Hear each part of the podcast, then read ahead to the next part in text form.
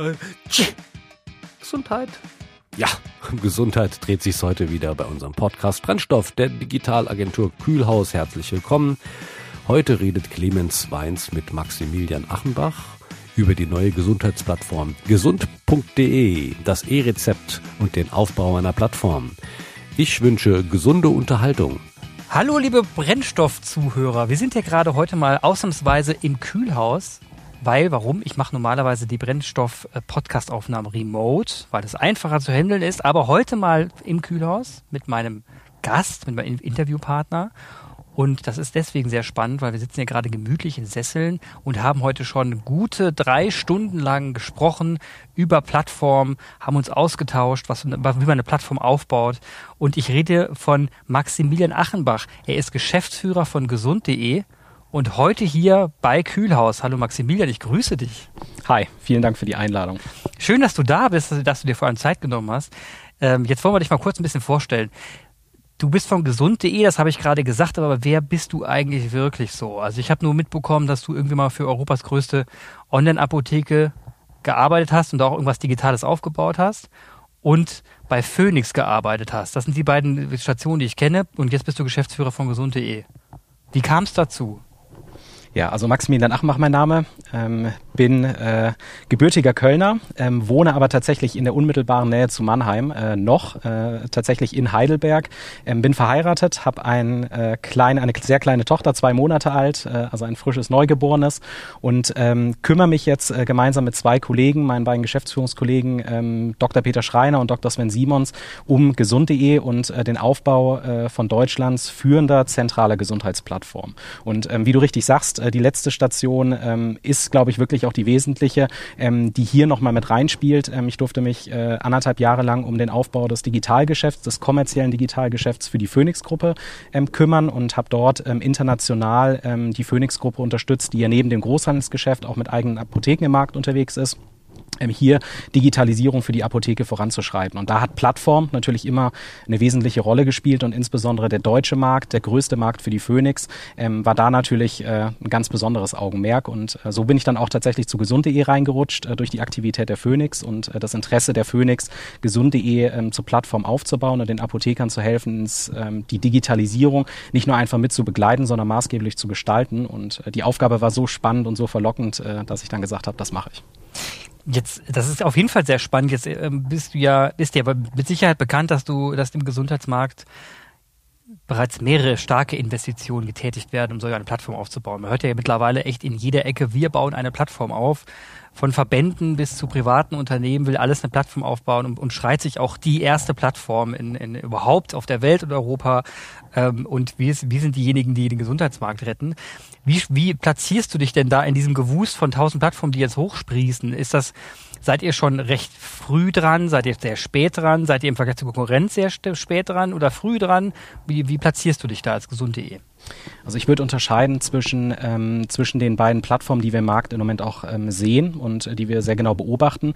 Ähm, der eine Teil ist tatsächlich, und wenn man so zurückschaut auf die letzten fünf bis zehn Jahre, dann haben wir sehr, sehr stark Entwicklungen gesehen. Ich nehme ich nehm gerne ein Beispiel ähm, wie zum Beispiel Doctolib, ähm, ein großes Startup aus Paris, ähm, die angefangen haben im Prinzip mit dem Weg, ähm, wir bieten Online-Terminvergabe an und ähm, starten jetzt im Prinzip peu à peu die Erweiterung ihres Angebots, also diversifizieren ihr Angebot in unterschiedliche Bereiche, ähm, alles um den Kosmos Arzt. Also sie wollen im Prinzip die führende Plattform zum Thema Arzt werden. Also alles, was sich um den Arzttermin, die Arztbuchung, die Behandlung dreht, etc. Und ähm, diese Plattform sehen wir auch überall sonst. Ein sehr beliebtes Beispiel ähm, sind mit Sicherheit auch Online-Apotheken, die jetzt natürlich auch neben dem Produktangebot, also im Prinzip Medikamente online zu verkaufen an den Endkunden, auch hier jetzt den nächsten Schritt gehen. Also sagen sie verbreitern ihr Angebot, sie gehen in weitere Leistungsbereiche, sodass auch dort neue Plattformen entstehen. Das heißt, sehr, sehr spezifische Anbieter, ähm, die sich ein Angebot, eine Leistung aus einem Segment rausgenommen haben, verbreitern jetzt im Prinzip ihr Angebot in Richtung Plattform.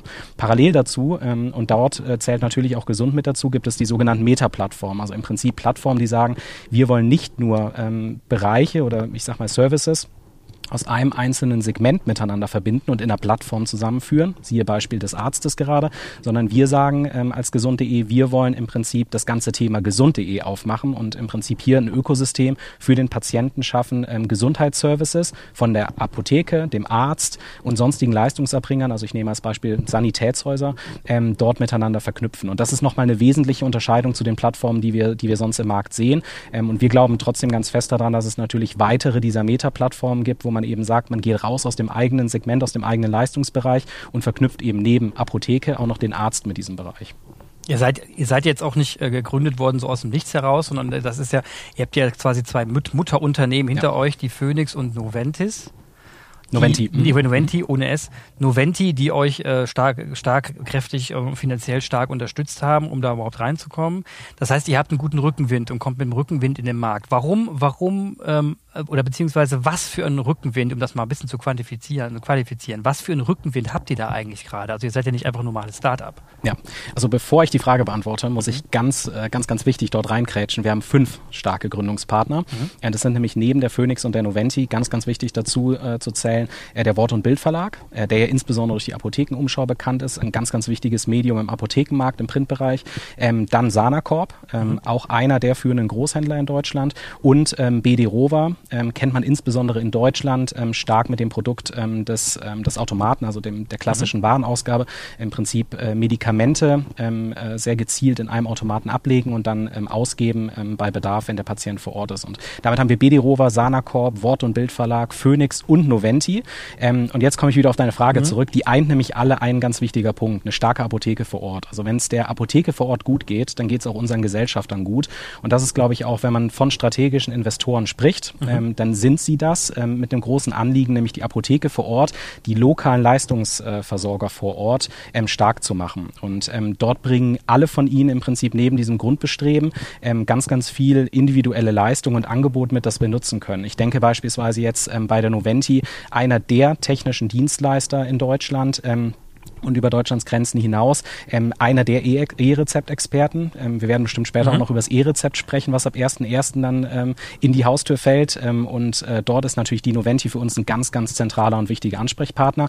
Ich nehme die beiden Partner Sanacorp und Phoenix, die heute als führende Großhändler natürlich jeden Tag äh, Tausende äh, von Apotheken beliefern, rund um Europa, aber natürlich auch in Deutschland ähm, und dort tagtäglich alle zwei Stunden fast in jeder Apotheke Deutschlands ähm, vor Ort sind, mhm. Nähe zum Apotheker haben und das hat uns natürlich natürlich auch geholfen beim Rollout jetzt, beziehungsweise bei der Gewinnung von Apotheken für unsere Plattform. Deswegen ist es eine Bandbreite, ich will keinen keinen vergessen. Apothekenumschau, ähm, Wort und Bild hatte ich genannt, aber auch natürlich die Kompetenz ähm, von der BD Rover, die einfach auch extreme Marktkompetenz mitbringen. Ähm, das hilft uns, das hat uns extrem geholfen in den vergangenen Monaten mhm. und ähm, ich hoffe und äh, setze dann natürlich fest auch auf die weitere Unterstützung, dass uns das auch wirklich ins Ziel bringen wird, ähm, was wir vor uns haben. Das heißt schon mal, die Gesellschafter an sich bringen euch viel Wissen mit, bringen viel Wissen mit. Mhm. Das macht euch, das macht euch zum, zum starken, ähm, zum starken Startup innerhalb der Szene. Jetzt hast du das E-Rezept schon angesprochen. Das wollte ich auch gerade deswegen auf den Plan bringen, weil E-Rezept löst ja auch extrem viel aus. Das ist eine Rahmenbedingung, die dazu führt, dass man jetzt auch merkt, im Versandapothekenbereich, aber eben auch jetzt im Offline-Apothekenbereich, da muss was passieren. Wenn ich jetzt in der Lage bin, als Mensch nicht nur mit einem Papierrezept zur Apotheke zu laufen, das einzulösen, was zu kaufen, sondern auch per Versandapotheke kaufen kann, egal wo, und ich online mein E-Rezept hochlade und dafür verschreibungspflichtige Medikamente kaufen kann, dann ist das ein, ein Quantensprung in der, im Gesundheitswesen in Deutschland, klingt für uns alle ziemlich simpel erstmal, ja. ne, aber es ja. ist ein Quantensprung und löst eben äh, gerade so ein bisschen, ja, ich würde mal sagen, eine kleine Digitalhysterie aus. Mhm. Apps werden angepasst, äh, irgendwelche Scanner werden eingebaut, dass mhm. man das ratzefatze machen kann. Jetzt muss man sich kurz vorstellen, E-Rezept ist ja jetzt nicht das, was sich die Offline-Apotheken so herzenserwünscht hätten, weil sie befürchten ja im Vorfeld erst einmal, dass die Leute den E-Rezept einlösen das nicht in der Vorortapotheke machen, sondern irgendwo online. Das war die, ist die Angst. Wie löst ihr diese Angst auf? Beziehungsweise ist das der, auch der Grund, warum ihr gesagt habt, nee, jetzt ist gesund.de echt in der richtigen Zeit, weil jetzt können wir nämlich genau da die offenen Apotheken mitnehmen, ins Digitale? Ähm, also ich denke, das E-Rezept ist äh, eine Riesenchance. Ähm, jetzt muss man dazu sagen, dass natürlich das E-Rezept, äh, also elektronisches Rezept, mhm. dass man erstmal davon ausgehen würde, dass natürlich äh, eine Digitalisierung stattfindet, heißt, es gibt kein, kein Papierrezept mehr, sondern wir haben ab morgen ein digitales Rezept. Das ist in der Tat leider nicht der Fall. Also wir werden, wir haben die Situation, ähm, dass äh, ein Großteil äh, der, der Endkunden heute, der Patienten, ähm, die, die Rezepteinlösung über die Gematik-App aktuell noch gar nicht nutzen kann. Gibt es verschiedene technische Gründe, die dazu führen, ähm, dass es dass es nicht einfach wird in der Benutzung, mhm. sodass ähm, wahrscheinlich ein Großteil der Rezepte weiterhin Papierrezepte sein werden. Allerdings, und das ist wichtig, ähm, neuerdings dann ähm, in einem neuen Format, also nicht das klassische Muster 16 Formular. Ähm, ich würde jetzt wahrscheinlich äh, Freunden erklären, das rosa Papierrezept, mhm. was man kennt, ähm, das wird es nicht mehr geben, sondern wir werden im Prinzip einen Ausdruck vom Arzt bekommen, auf dem ähm, äh, verschiedene Codes abgebildet sind, die dann jeweils ähm, sich auf die, auf die Medikamente ähm, beziehen auf dem Rezept, ähm, sondern wir werden, und ganz wichtig, rechts oben einen zentralen Code haben. Das ist sozusagen der, der Token,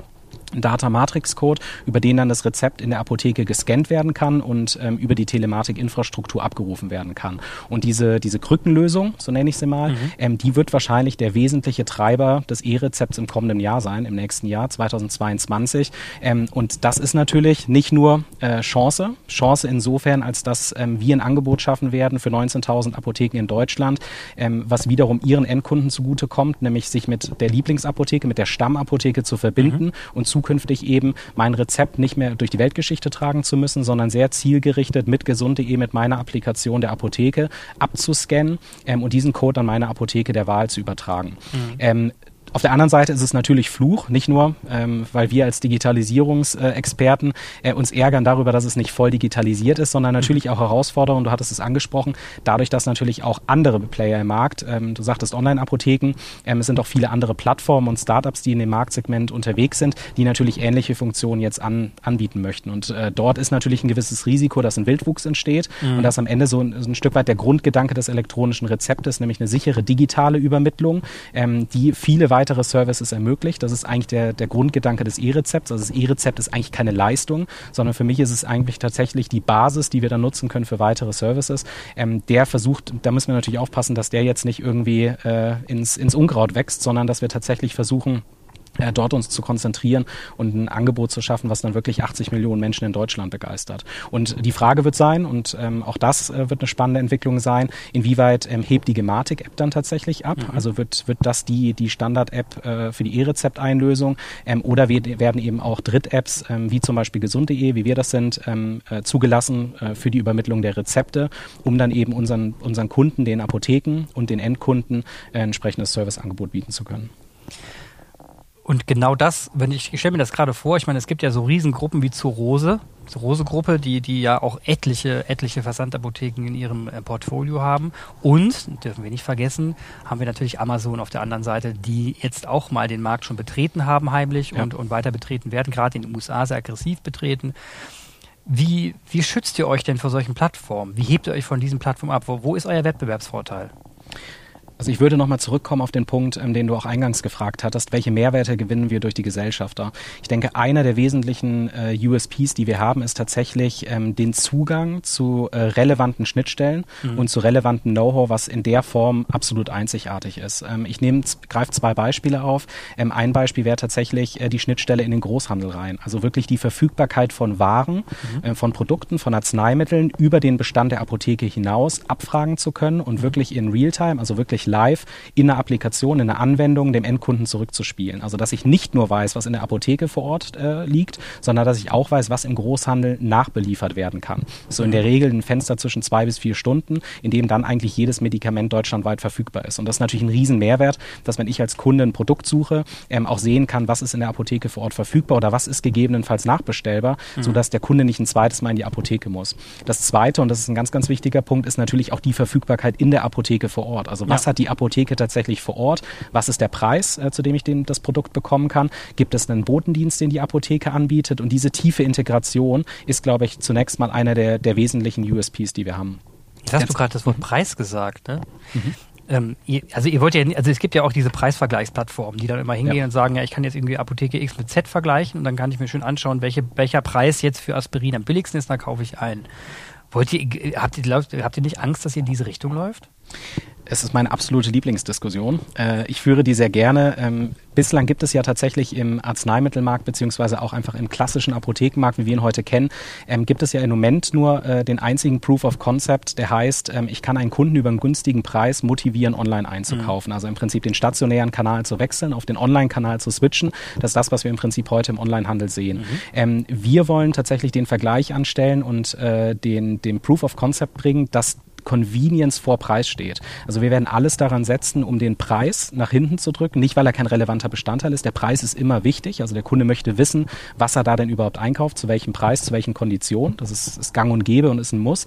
Aber wir wollen das nicht zum Entscheidungsmerkmal machen oder zumindest nicht zum zentralen, zum ersten Entscheidungsmerkmal. Um ein mhm. Beispiel zu geben, ähm, wer bei uns nach Apotheken sucht oder nach Produkten sucht, ähm, wird immer die fünf Apotheken in seiner unmittelbaren Nähe sehen. Wenn er vorher eine Stammapotheke angelegt hat, wird diese immer bei den fünf Apotheken Apotheken erscheinen, wenn sie denn im geografischen, in der geografischen Nähe, in der unmittelbaren Nähe ist. Mhm. Ähm, es gibt dann die Möglichkeit, nach verschiedenen Kriterien zu filtern, allerdings bei uns nicht nach dem Preis. Also wir wollen tatsächlich das Medium Preis nach hinten stellen. Trotzdem zeigen wir natürlich die Preise an. Es geht auch nicht anders. Der, der Endkunde wünscht sich das. Wir werden es nur nicht zum Unterscheidungsmerkmal machen. Und ähm, ich freue mich darauf, dass wir jetzt endlich am 27.09. geht der Marktplatz live. Ähm, also wir werden neben der App endlich auch im Web sichtbar. Mhm. Ein ganz, ganz wichtiger Schritt für uns. Und ähm, dort werden wir dann den Beweis anstellen können. Und ich bin sehr gespannt, äh, wenn wir vielleicht im nächsten Podcast äh, dann in naher Zukunft nochmal sprechen, ähm, was dabei rausgekommen ist. Da würde ich sehr gerne wissen, vor, genau, vor allem wie der, wie der mhm. angelaufen ist, wie, wie, wie, die, wie die Conversion Rate am Ende ist. Ja. Das würde mich ja schon gerne interessieren. Äh, welche, welche also wenn man jetzt mal kurz drüber nachdenkt, ihr wollt nicht über den Preis gehen, das heißt die Convenience, wie du schon betont hast, muss wirklich sehr hoch sein. Mhm es ist ja mittlerweile auch äh, nachgewiesen, dass es so ist, dass man, wenn man für Convenience sorgt, dass die Produkte auch hochpreisiger sein können. Die Leute sagen, nee, aber die Convenience, die ist mir viel wichtiger, auch wenn die Langlebigkeit von Produkten dazukommt. Mhm. Beispiel Apple ne, oder, oder andere, Pro andere Produkttypen. Jetzt ähm, wollte ich mal wissen, wie viel, also dieser Marktplatz, den der am 27. September live stellt, mhm. du, du schwärmst da so von, ne? Mhm. Was, was, was, wie wird das, wird das denn für Marktplatz sein? Wird das irgendwas Besonderes sein? Wirst du draufkommen und wirst sagen, hops, tiralala, da kann ich ja irgendwie auch noch, keine Ahnung, Alexa anbinden? Oder also wie, welche Richtung geht denn das? Also äh, vielleicht, äh, ich denke, ein erster wichtiger Punkt ist zu sagen, wir haben heute, ähm, viele Apotheken in Deutschland haben tatsächlich äh, einen Online-Shop, also einen mhm. eigenen Webauftritt, auf dem sie auch tatsächlich ihre Ware, ihre Produkte anbieten. Ähm, das ist allerdings sehr isoliert, also es ist wirklich eine Apotheke hat ihren eigenen Webshop. Was wir jetzt tun, ist im Prinzip, wir heben aktuell 6000 Apothekenkunden, die wir für gesunde.de in den ersten Monaten gewinnen konnten, heben wir gemeinsam auf einen Marktplatz, also auf ein Portal, auf eine Plattform, in ein Ökosystem, in dem im Prinzip der Endkunde wirklich seine Apotheken um die Ecke finden kann. Mhm. Egal, ob ich jetzt gerade in Mannheim äh, bei Kühlhaus sitze, äh, um den Podcast mit dir aufzunehmen, um im Nachgang kurz was bei der Apotheke einzukaufen und damit sozusagen in einem mir nicht bekannten Umfeld, sprich in Mannheim, nicht in Heidelberg einkaufe und damit eine neue Apotheke suche oder ob ich einfach bei meiner Apotheke um die Ecke schnell einkaufen möchte und da sozusagen ähm, wirklich breiter zu gehen und 6000 Apotheken was anzubinden, ist eben nicht mehr klassisch ein einfacher Webshop, mhm. sondern wir sind wirklich jetzt im Marktplatzumfeld. Das zweite wichtige Thema, und ähm, das wird ein Thema sein, ähm, was viele dieser, ich hatte es gerade angesprochen, Meta-Plattformen ähm, betrifft, ähm, natürlich beschäftigen, äh, beschäftigen muss, ist äh, das ganze Thema der Suche. Also ja. wenn ich denn auf so einen Marktplatz gehe und dann wirklich auch schnellstmöglich mit so wenig Klicks wie möglich zu meinem passenden Angebot, Angebot muss nicht immer nur Produkt sein, sondern mhm. kann dann, gehen wir bestimmt auch noch drauf ein, auch gerne Serviceangebot sein, also Mehrwerte rund um den Produkteinkauf, mhm. ähm, dann brauche ich natürlich einen sehr, sehr schnellen Mechanismus, um dort auch hinzukommen. Und ähm, dort haben wir wirklich was Einzigartiges gebaut. Wir nennen das Search Commerce. Es ist im Prinzip eine Funktionalität, die es mir ermöglicht, ähm, in der Stufe 1 natürlich als MVP, also wirklich erstmal, wir testen uns dort und mhm. führen uns dort langsam ran. Ähm, aber starten im Prinzip, kann man sich vorstellen, ich habe das Thema Kopf für vielleicht Kopfschmerz, mhm. gebe bei uns Kopf ein und dann ist es nicht so, dass jetzt nur klassisch, so wie man es vielleicht aus dem Online-Shopping kennt, irgendwie die ACC oder die Aspirin ähm, aufploppt, mhm. sondern dass ich an der Stelle tatsächlich auch Content zum Thema Kopfschmerzen finde. Woher können Kopfschmerzen kommen? Was kann ich gegen Kopfschmerzen tun? Kopf gestoßen ähm, und dann noch das relevante Pflaster oder den relevanten Artikel, das relevante Produkt anbieten Seite. Vielleicht ist es sogar die Apotheke mit dem Namen Kopf enthalten, weil ich gerade nach der Kopfapotheke in Mannheim gesucht habe. Also es zeigt so ein Stück weit, glaube ich, eine erste Bandbreite, ja. wenn wir uns nur zwischen, äh, ich sag mal, im Bereich Apotheke, im Bereich Produkt befinden. Jetzt spinnen wir das Ganze aber mal ein Stück weiter. Ähm, es wäre natürlich auch super spannend, wenn ich über die Suche dann vielleicht sogar auch meine Migräne-App angezeigt bekomme. Also da mhm. gehe ich so in den Bereich Digital Health Apps, äh, ja. DIGAs, ähm, wo dann eben Anwendungen angezeigt werden, die jetzt wirklich serviceorientiert sind und nicht nur Produkt. Und dafür legen wir jetzt in, mit dem Launch des Marktplatzes den, den, den Baustein, die Grundlage. Mhm. Und der wird jetzt peu à peu weiter ausgebaut. Ähm, wir haben hierfür wirklich eigene Kompetenzen, eigenes Team, um wirklich dieses Thema Suche als zentrales Unterscheidungsmerkmal auf der Plattform zu machen. Und das ist wichtig nochmal hervorzuheben. Also wenn ich auf der einen Seite sage Breite durch die Anzahl der Apotheken, es ist kein einzelner Webshop für jede einzelne Apotheke, sondern wir gehen wirklich dort 6000 Apotheken auf einem Marktplatz, um mhm. ein Angebot für den Kunden zu bauen. Auf der anderen Seite diese Breite extrem stark zu zentrieren auf äh, die richtige Suche, die, die richtige Antwort auf die richtige Suche oder die richtige Frage. Und ich glaube, den Spagat müssen wir gut hinbekommen, denn wir wollen ja nicht nur äh, die Apotheke fürs Angebot begeistern, sondern idealerweise auch den Arzt und sonstige Leistungserbringer. Das jetzt würden wir doch, jetzt interessiert mich ja schon mal, also jetzt gehen wir ein bisschen von dem Was in das Wie rein, und zwar wie, wie die Plattform gebaut wurde. Also wenn die Daten, wenn ich versuche mir gerade vorzustellen, wie die Backend-Strukturen davon sind, welche, auf welche Datentöpfe ihr eigentlich zurückgreift. Wie habt ihr das denn, wie habt ihr die denn zusammengebracht? Also ihr habt ja jetzt Lokaldaten von den lokalen Apotheken vor Ort, ihr habt mhm. Produktdaten, ihr habt Content-Daten, ähm, habe ich was vergessen? Das dürfte das, glaube ich, größtenteils sein, zumindest was unsere Startkonfiguration für die betrifft. MVP, für die MVP-Variante. Ja. Und die, die habt ihr zusammen jetzt, die habt ihr jetzt zusammen strukturiert, sodass die Suche auch in der Lage ist, das zu tun. Ja. Ähm, das heißt, ist dann, ist denn das euer, ist das so euer Kernbeginn von, von, von, von euren Services, dass ihr wollt, dass wenn man auf eine Plattform geht, dass ihr diese Daten hervorheben kann, dass man sie als Nutzer nutzen kann? Mhm. Aber das ist das eine, da sagst du gerade ja, jetzt kommt das andere hinterher was mache ich denn hinten, hinten ran? Also ich meine, ich als Hersteller zum Beispiel hätte ja super Interesse, dass als Bayer zum Beispiel, hätte ich ja das Interesse, dass mein Aspirin bei Kopf ziemlich weit oben erscheint und angepriesen wird. Mhm. Habt ihr da auch Geschäftsmodelle, sagt, ihr wollt auch die Hersteller mit einbinden und sagen, ihr Hersteller habt auch die Möglichkeit, diese Plattform zu nutzen, um, sie, um eure Werbung hier zu platzieren? Ähm, ja, Allerdings, und das ist eine wirklich wichtige und große Einschränkung, ähm, wir richten die Plattform tatsächlich komplett am Endkunden aus. Also wir glauben ganz, ganz fest daran, dass wenn wir äh, den Endkunden für die Plattform, für das Angebot von Gesund.de begeistern, dass wir damit auch eine Sogwirkung im Markt entfalten. Mhm. Es ist ja dann oft ähm, auch von diesen Netzwerkeffekten äh, die Rede. Ich denke, das spielt hier wirklich eine ganz, ganz wichtige Rolle. Ähm, der muss aber angetriggert werden oder muss im Prinzip ursprünglich kommen durch den Patienten. Nur so können wir wirklich diese Plattform ins Leben bekommen. Das kriegen wir weder durch den, durch den Apotheker auf der Plattform hin, noch durch sonstige Leistungserbringer, noch durch eine technisch gute Infrastruktur, sondern wir kriegen es eigentlich nur hin, indem das Produkt gut ist. Mhm und ein wirklich einwandfrei gutes Produkt zu bauen. Dafür ist natürlich Technologie ganz, ganz wichtig für uns. Das heißt, wie du richtig sagst, ähm, wir arbeiten sehr, sehr stark an dem ganzen Thema der Backends. Wie sieht die allgemeine Architektur aus? Ähm, gerade auch das ganze Thema Microservices, also relativ schnell adaptieren können, Dinge neu mit dazu nehmen, Dinge auch aussortieren. Ähm, das ist für uns ähm, extrem wichtig in der Entwicklung. Also wirklich einfach agil bleiben und damit keine, damit keine Geschwindigkeit verlieren. Auch die Frage ist ja fair. Ähm, ich denke, wir haben einiges aufzuholen. Also ich sage genau. immer zu dem Team, ähm, wir haben irgendwie für das, was andere 20 20 Jahre Zeit hatten. Ich denke jetzt gerade auch an das Thema Online-Shopping. Ähm, dort gibt es ja die ersten Online-Apotheken seit circa 2004.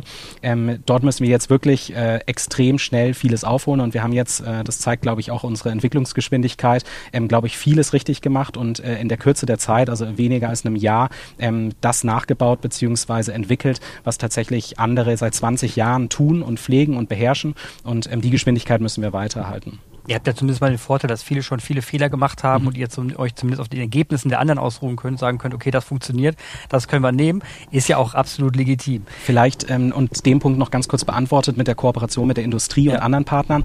Ähm, natürlich haben wir ein Interesse daran, dass wir, dass wir diese Plattform auch ähm, im Effekt für den Nutzer ähm, äh, maximieren. Aber wichtig ist im Prinzip, wir werden keine Werbeplattform. Also wir wollen im Prinzip nicht das nächste Web.de werden, wo mhm. wirklich äh, jede Anzeige, jeder Banner vollgeladen ist mit Industrie, äh, äh Industrieanzeigen zeigen, das darf nicht der Sinn und Zweck sein, sondern äh, die Frage muss eigentlich sein, ähm, wie kann ich vielleicht ein relevantes Angebot für den Patienten nach vorne stellen, was auch zu seinem Bedürfnis passt. Da komme ich wieder auf das Thema ähm, der Information zurück. Ähm, einfach wirklich richtige Anzeige oder das richtige Angebot zum richtigen Augenblick. Also es bringt auch tatsächlich nichts, wenn ich irgendwo an Ort und Stelle einfach eine Vielzahl an Informationsüberfluss äh, äh, dem Patienten dort überkippe, mhm. sondern wir brauchen eigentlich sehr gezielt an der richtigen Stelle ein Angebot. Und das muss nicht unbedingt nur artikelbasiert sein, also sprich Industrie, sondern das ist natürlich auch für uns relevant. Ich hatte vorhin die DIGA äh, zum Thema Migräne angesprochen.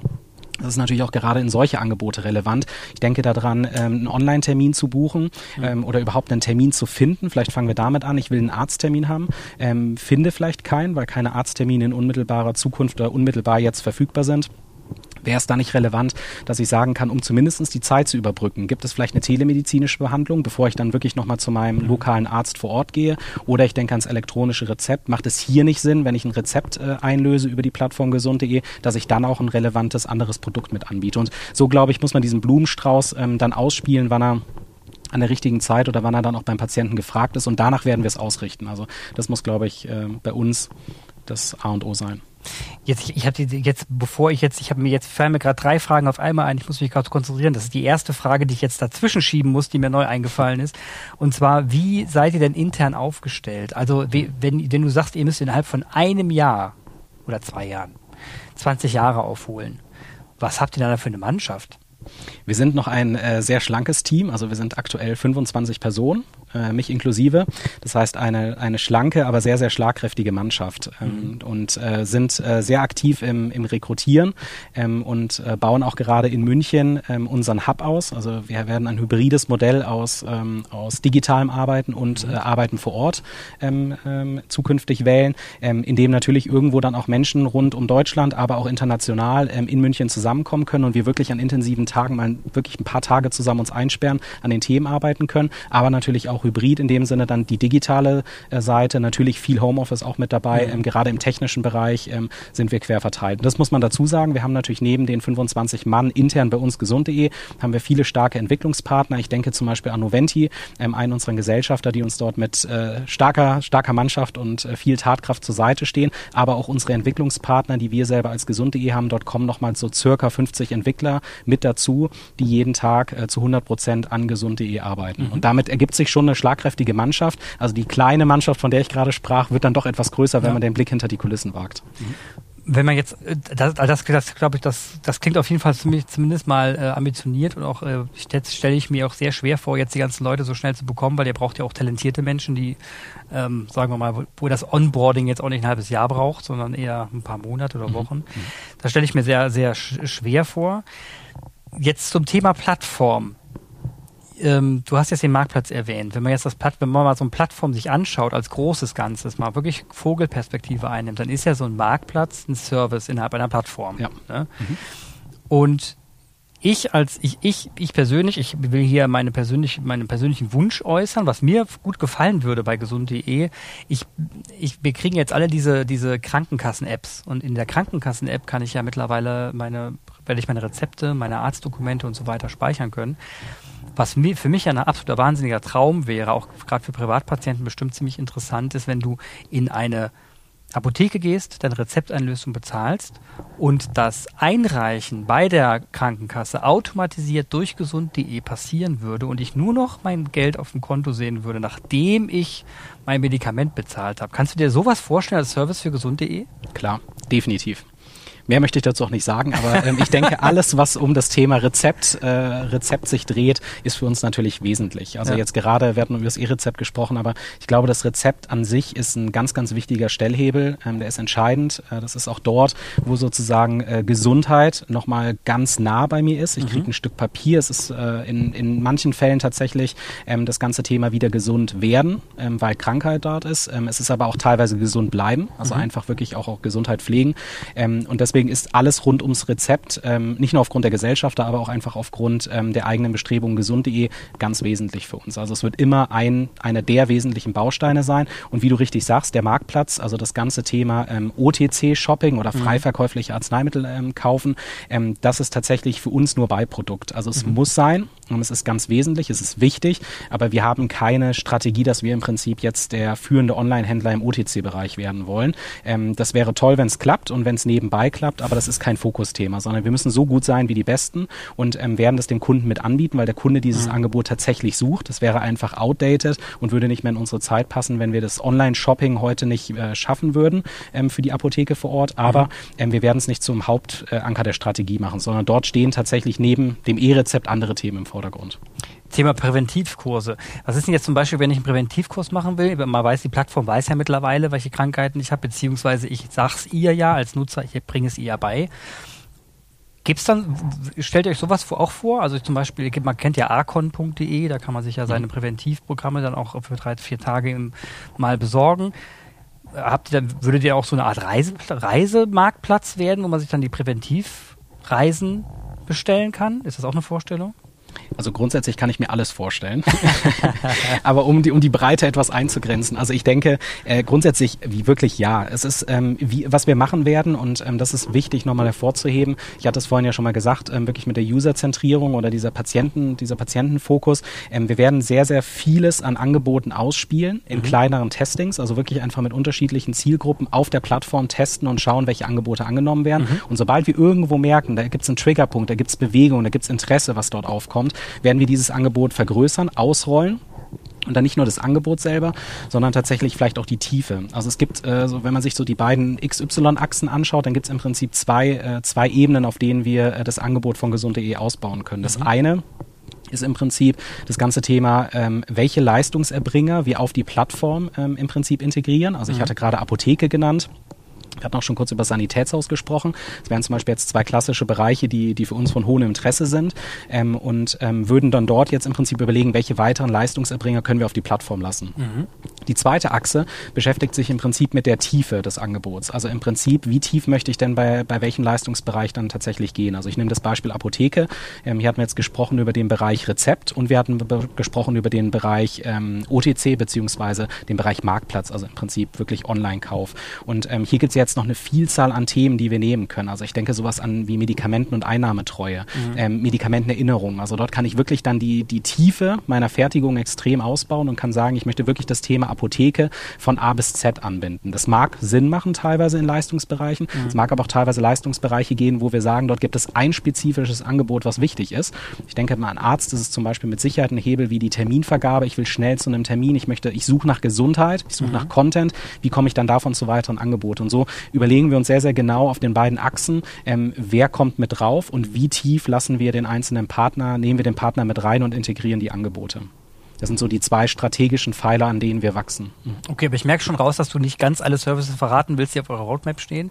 Du kannst mir vielleicht sagen, sind es viele? Also habt ihr, wird es sehr breit? Habt ihr irgendwo, oder gibt es eine Begrenzung? Sagt ihr, nee, das muss ich irgendwie bei zehn Services und dann ist echt Schluss? Oder also habt ihr da eine gewisse Kannst du, was kannst du verraten? Ja, also keine Geheimniskrämerei, aber äh, ich kann so viel sagen, als dass eine der zentralen KPIs für uns, äh, nicht nur für uns als Geschäftsführung, sondern für das ganze Team, also für das ganze gesund.de Team, ist tatsächlich äh, die sogenannte Usage Rate. Mhm. Also die beschreibt im Prinzip, ähm, wie viele Angebote ein Kunde im Durchschnitt auf unserer Plattform konsumiert oder mhm. nutzt.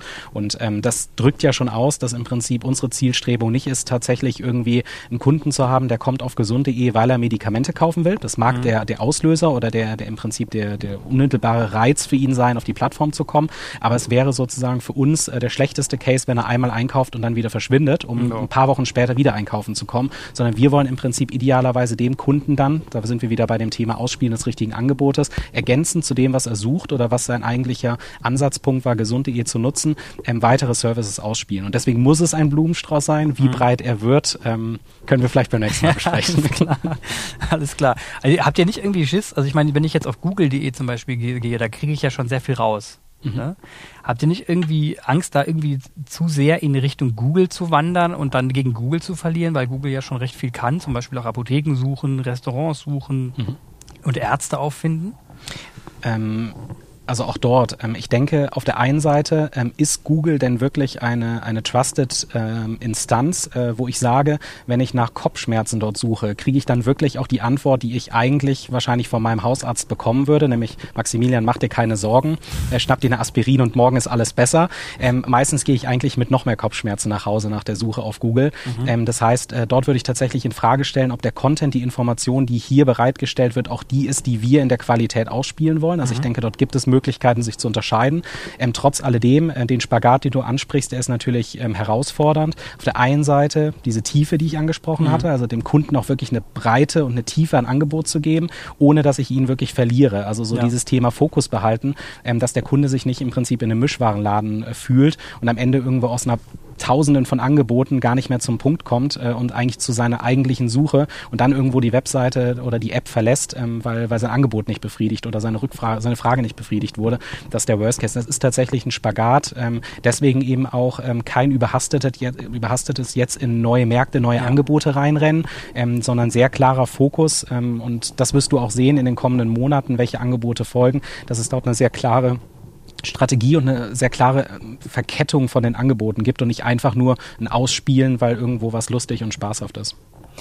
Wie sieht es eigentlich jetzt mit den Apotheken auf der anderen Seite aus? Wie reagieren die denn so auf euch? Sind die alle happy und schreien in die Luft, juhu, oder ist das mehr ein Zähneknirschen, oh mein Gott, schon wieder eine Plattform?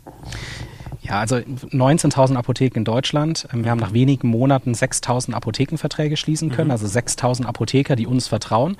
Die sagen, sie setzen zunächst mal auf gesund.de. Das Ganze ist ein Vertrauensvorsprung, den ja. es gilt äh, zu beweisen, beziehungsweise auch äh, dem Apotheker ähm, glaubhaft zu vermitteln und für ihn spürbar zu machen, ähm, dass über unsere Plattform wirklich was passiert. Ich gebe gerne ein Beispiel.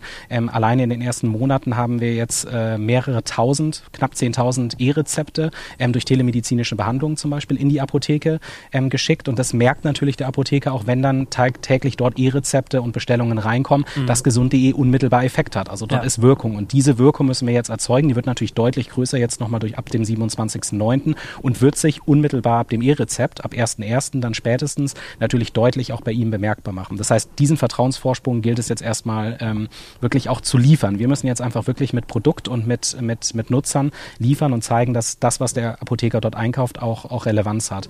Ähm, natürlich Natürlich ist es so, ähm, es gibt auch Kritik vom Markt. Ähm, natürlich versucht auch der eine oder andere vom Markt äh, äh, glaubhaft darzustellen, äh, dass gesund.de die böse Plattform ist und ähm, wir ja gar nicht im Interesse des Apothekers handeln. Ja. Ähm, ähm, ich kann das immer nur so ein Stück weit weggrinsen, weil ähm, ich denke, die, die Investoren und die Gesellschaft, über die wir im Hintergrund gesprochen haben, sind ja hier keine kapital-only investierte Gesellschaft, sondern es ist ja wirklich strategische Investoren, ja. denen es allen daran liegt, dass wir die Apotheke in Deutschland erhalten, stärken und gerade beim Thema Digitalisierung macht mit mit, gestaltet das Ding mit uns. Das ist eine, eine einzigartige Möglichkeit. Und da gibt es, kann ich auch nochmal deutlich sagen, mhm. natürlich Apotheker, so wirkliche Digital Freaks, die wirklich jetzt auch gerade im Onboarding, wir sind gerade dabei, die Apotheken onzuboarden auf den Marktplatz sie ihre individuellen Preise, ihre individuellen Bestände und Schnittstellen dort einpflegen für den, für den Marktplatz.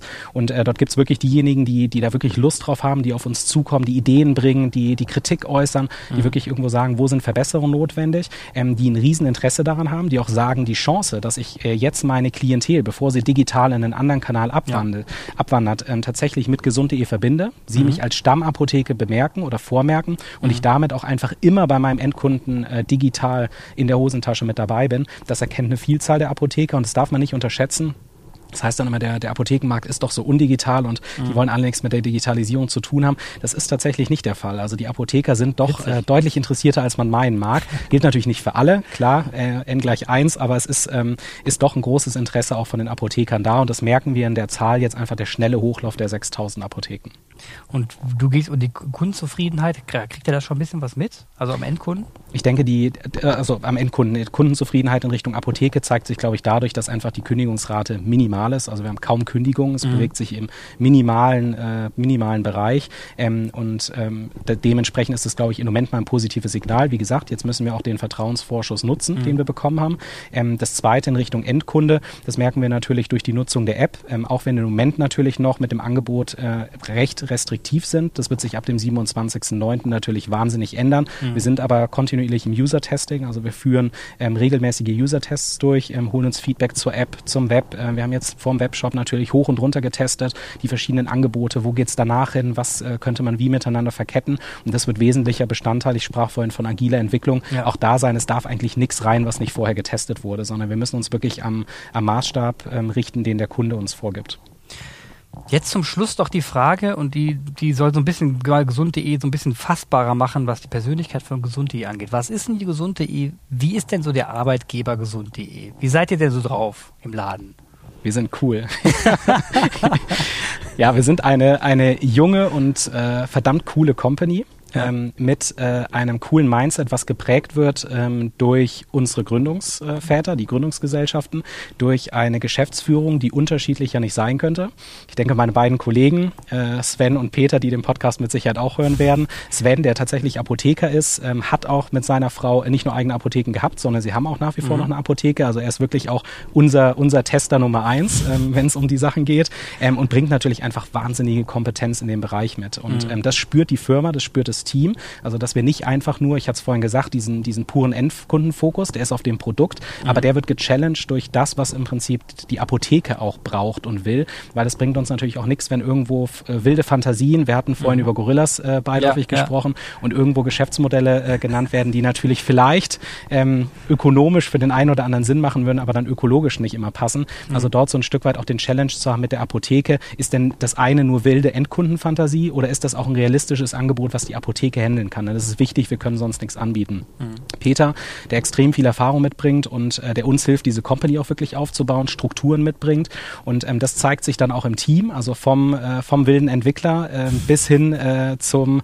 äh, zum Senioren-Mitarbeiter, der wirklich viel Erfahrung in, in den unterschiedlichsten Bereichen hat. Wir gehen jetzt ja gerade auch in die sonstigen Leistungsbringerbereiche, da haben wir wahnsinnig gute Kollegen gewonnen, mhm. dank auch natürlich der Gründungsgesellschaften, ähm, wo Mitarbeiter auch bereit waren zu wechseln gesagt haben, sie vertrauen ähm, uns, sie vertrauen dem Team, dem Glauben, der Vision dahinter. Und ähm, ja, darüber hatten wir noch nicht gesprochen, ist aber, glaube ich, ein ganz wichtiger Punkt, auch wenn du mich fragst, was ist denn so der Kern, was ist die DNA? Ja. Das ist unsere Vision. Äh, die Vision, die wir haben, ist, Gesundheit hat ein Zuhause. Das ist eine Vision, die man erstmal kurz sacken lassen muss.